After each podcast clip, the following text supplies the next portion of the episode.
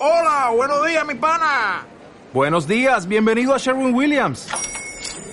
¡Ey! ¿Qué onda, compadre? ¿Qué onda? Ya tengo lista la pintura que ordenaste en el ProPlus app. Con más de 6.000 representantes en nuestras tiendas listos para atenderte en tu idioma y beneficios para contratistas que encontrarás en aliadopro.com. En Sherwin Williams somos el aliado del PRO. Eh, sí, sí, yo quería contar mi, mi, experiencia como desde fuera, como le gusta repetir a, a, mi tocayo cuando habla de la historiografía española y dice, bueno, visto desde fuera. Pues visto desde fuera, eh, quería hablar algo yo en relación con, con don Claudio Sánchez eh, Albornoz. Efectivamente, yo tenía esa idea de ser el, digamos, el, el padre del positivismo en el medievalismo eh, español, un poco representado en España por Luis García de,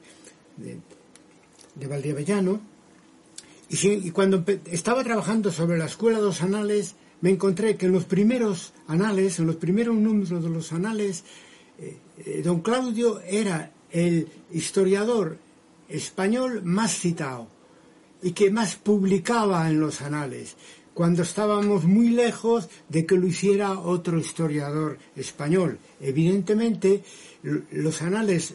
eh, de los años, eh, yo que sé, 30, 40, lo publicaban a Sánchez Albornoz, pues sus trabajos de, de historia económico-social. Entonces nos encontramos con un gran historiador también por su propia complejidad, porque efectivamente hasta donde yo sé, no renunció a, su positivismo original, hizo historia institucional, como bien sabemos, hizo historia económico-social, por eso eh, de ahí las cercanías con los primeros y con los segundos anales, y después también incursionó de una manera, en fin, aventurada en, un terreno en el que ni siquiera yo estoy convencido por ejemplo, en la historia de León, un año mil, introduce un infanzón eh, como relator, es decir, introduce, eh, sacado naturalmente de la, documentación, una figura que, no está documentada eh, para explicarlo el perfil de León a principios del siglo, del siglo, del siglo XI. Yo recuerdo a Julio Valdeón en fin, con, con, mucha sorna comentar eso, es decir, bueno, que como una broma, ¿no? Decir qué cosa más extraña, ¿no? Etcétera. Eh, sin embargo, en fin, después, aprendiendo de los propios debates en Historia Debate, hemos llegado a la conclusión de que igual que hay que tener una nueva mirada hacia las grandes figuras, hay que tener una nueva mirada para la historia narrativa, etcétera, aprender de la literatura sin renunciar eh, jamás el, al, rigor. Es decir, que nos encontramos con, Sánchez Albornoz como un personaje historiográfico poliédrico, eh, es decir, que, que, que, que se presta eh, mal a un, a un reduccionismo, a una, a una etiqueta, ¿no? Hombre, quizás porque eh, José María Sarrac lo decía, porque ahora vemos la cosa, para emplear una palabra que era muy de aquella época, con menos sectarismo, ¿no? Con menos sectarismo, eh, y por lo tanto, eh, en fin, tenemos una mirada más abierta. Y hubo efectivamente por parte de la revolución historiográfica del siglo XX un exceso en, en, la renuncia a una historia política institucional eh, de las grandes figuras y seguramente en ese exceso algunos personajes de la historiografía pues quedaron injustamente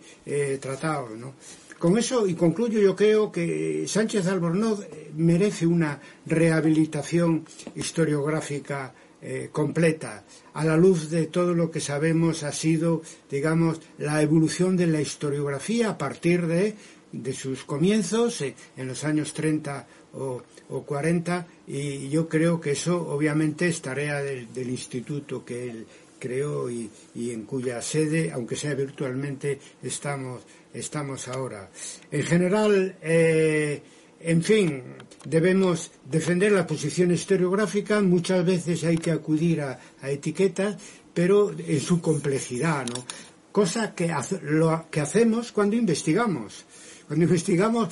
eh, Carlos Astarita lo decía, pues, pues valoramos a todos los historiadores, vengan de donde vengan, ¿no? Yo hice una mención a Luis Suárez, etcétera, en su faceta política, pero sin embargo eh, eh, ha hecho, ha escrito historias admirables, eh, en fin, de, de, la historia de la España medieval, etcétera, y generalmente somos muy abiertos a citar a todo el mundo que aporte algo nuevo, ¿no? Quizás ahora, como hay menos tendencias organizadas, pues nos es mucho, mucho, mucho más fácil. Pero en todo caso, creo que es un tema de, de justicia historiográfica. Yo precisar mejor eh, cuando hablaba de lo que quería decir cuando hablaba de rehabilitación de Sánchez Albornoz. Más bien expresaba, digamos, mi propia transformación eh, y eh, cuando analizaba la, historiografía de Anales, cuando me he encontrado a un Sánchez Albornoz que, los primeros anales eh, consideraba muy próximo a ellos, simplemente porque hacía historia económica social. O sea, cuando queremos hablar de la renovación historiográfica de una manera, en dos palabras decimos el tránsito de la historia política e institucional a la historia económica social. Y Sánchez Albornoz eh, practicó las dos eh, líneas de investigación, es decir, que era una persona abierta a las innovaciones historiográficas, incluso de una, eh, que él practicó de una manera incluso precoz. Yo, yo no viví los debates con los, nuestros colegas Barrios, Mínguez, etcétera, del marxismo castellano-leonés, que, del que eh, que aparece en el, en, el dossier, porque yo vengo de la ingeniería, la historia es mi segunda carrera, terminé la licenciatura en el año 86 y la tesis doctoral en el año 88, por lo tanto abro, del, abro hablo de, leídas más que más que más que de, oídas no eh, eh, pero en ese sentido eh, son debates de temática económico social y eso es digamos el, cambio de percepción de un Claudio Sánchez Albornoz que veíamos con razón como el padre del medievalismo español en el exilio pero también en ese momento el medievalismo español estaba eh, progresista, diríamos, renovador, estaba en la clandestinidad, ¿no? Eh, lo que sí estoy de acuerdo con Antoni es eh, en el tema del esencialismo en cuanto al concepto de España de, Sánchez Albornoz. de hecho, yo, yo no hablé de mi testamento histórico político, pero es que la parte él cuenta su historia vinculada a la defensa de la República, etcétera, y después habla del concepto de España, es decir, desde cuando le toca hablar de la historia que él hizo, habla sobre todo del concepto de España. Nos hace recordar que el concepto de España que nos impuso el franquismo en, aquellas escuelas eh, eh, memorísticas eh, donde solo había España, España, España, y, cada uno vivía, pues unos en el País Vasco, otros en el País Valenciano, otros en Cataluña, otros en, en Galicia, etcétera, que era, era una parte de, de, de, de, lo que hablábamos en aquella época de la España real y la España oficial, ¿no? Entonces nacimos así, por lo menos yo muy frustrado, Sobre todo por, por la cuestión del, del idioma, mis padres er, eran unos eh, trabajadores industriales, en casa se hablaba eh, el gallego, se esforzaban por hablarme a mí en castellano para que no tuviera problemas en la escuela. Por lo tanto, el factor eh, de identidad plural en España es fortísimo y está reactivado por esta derecha radicalizada que tenemos hoy en día, que hace de la idea de España, naturalmente, pues el, el, el elemento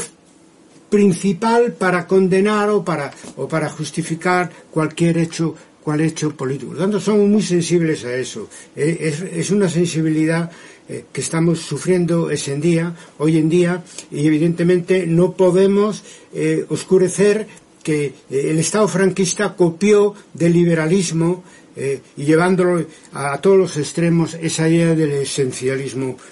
eh, de España. Y que, que, ha resurgido con una corriente historiográfica española, la idea histórica de España muy fuerte, vinculada a la derecha política y todo eso no solo lo estamos sufriendo, sino es que ese es, lo que puede ir a peor en España si en un momento dado esa coalición de derecha radicalizada eh, vuelve al, al, gobierno y la, la, incidencia negativa que eso puede tener también en el campo académico y en el campo historiográfico. Y por último,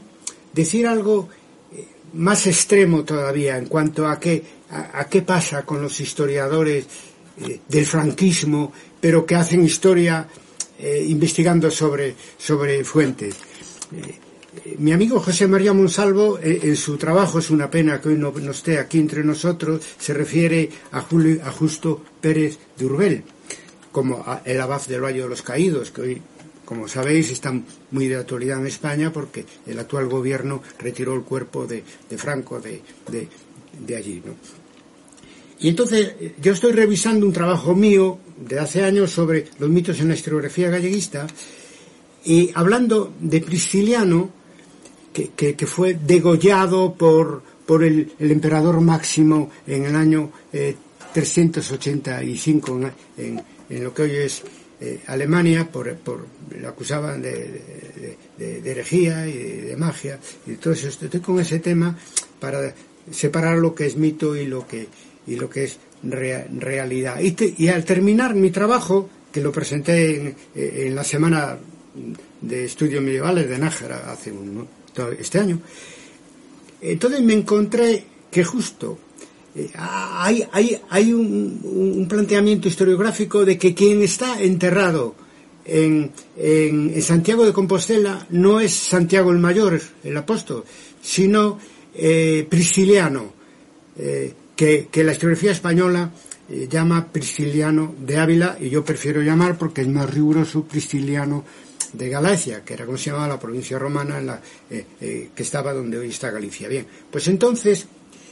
eh, hay, quien defiende que hay más datos para decir que Prisciliano está enterrado, que el, que el sepulcro anónimo que se encontró eh, eh, en el siglo, a principios del siglo IX, quien está enterrado ahí no es el Santiago del Apóstol, de lo que no hay prueba ninguna, porque es que además se justifica su presencia allí a través de una leyenda, una barca de piedra, en fin, etcétera. Y sin embargo hay muchos más datos de que pueda ser naturalmente un jefe religioso importante y, que todas las posibilidades eh, conducen a que puede ser eh, que está bien documentado que su cuerpo y sus discípulos también ejecutados eh, entre Treves, pues fueron traídos para para, para Galicia y enterrados aquí. Y, durante siglo y medio en la época sueva era, los suevos eran, eran, eran también herejes arrianos y entonces lo permitieron que el priscilianismo fuera la, la, corriente mayoritaria entre los cristianos gallegos de finales del siglo IV y principio del siglo XVI. Entonces hubo un culto de, de siglo y medio y no se sabe a Prisciliano no se sabía dónde estaba su sepulcro. lo que apareció en el año, eh, eh, a principios del siglo IX, eh, es un sepulcro bajo romano de una, de una persona importante sin signo ninguno. Bueno, yo me encontré que justo Pérez Durbel, dos años antes de morir, que muere en 1977, ya estábamos en plena transición, hizo un librito sobre Santiago de Compostela con amor y con verdad él que había sido abad del Valle de los Caídos. Y en la parte de la verdad dice que él tiene serias dudas de que no esté ahí eh, enterrado eh, eh, Prisciliano. Con todos los datos que sabemos en este momento, incluso dice que, la, que, se, excavó la necrópolis detrás, de la catedral, habla de, de la orientación de, de los datos, todos los datos empíricos que existían en ese momento abundan más en la idea de que quien está allí es brasiliano de, de, Galicia, como me gusta decir a mí. dices tú, bueno, una persona tan conservadora porque es que, y tan ultra conservadora, que hicieron de, de Santiago y Sierra España, digamos, un lema eh, en la guerra civil, etcétera, y de pronto decide contar la verdad porque él sí trabajaba con fuentes, con una orientación muy tradicional. Dos años de morir, eh, ya, eh, pues, pues, bueno, eh, más o menos coincidiendo inmediatamente después de la muerte, de la muerte, coincidiendo con la muerte de Franco, de que no, de que ahí está enterrado. Esas son las sorpresas. Por eso que yo creo que de alguna manera las tendencias historiográficas son importantes, pero el oficio historiador eh, pues es lo que nos une a todos, ¿no? Es decir, y si el oficio historiador te lleva a unas conclusiones y tienes el valor de llegar hasta el final con esas conclusiones, esto puede deparar sorpresas. Con eso yo no me plantearía, digamos, ninguna rehabilitación ni eh, de, la obra de Justo Pérez Durbel, porque es que no, eso, no estamos hablando de Sánchez Albornoz, es otra cosa, es una historiografía muy vinculada al régimen, a una historia muy tradicional, pero sí para decir eso, que tenemos que tener una, una, eh, una postura muy abierta y que de alguna manera eh, el trabajo con fuentes eh, puede unir colegas que de, de ámbito político muy distinto, ¿no? Hay que mantener un debate historiográfico porque las interpretaciones político-historiográficas chocan entre sí, hay que mantener un debate y sobre todo participar también como ciudadano en el debate político general. Pero bueno, ya digo que la academia eh, facilita más la, la tolerancia a veces que la vida política, aprovechémoslo.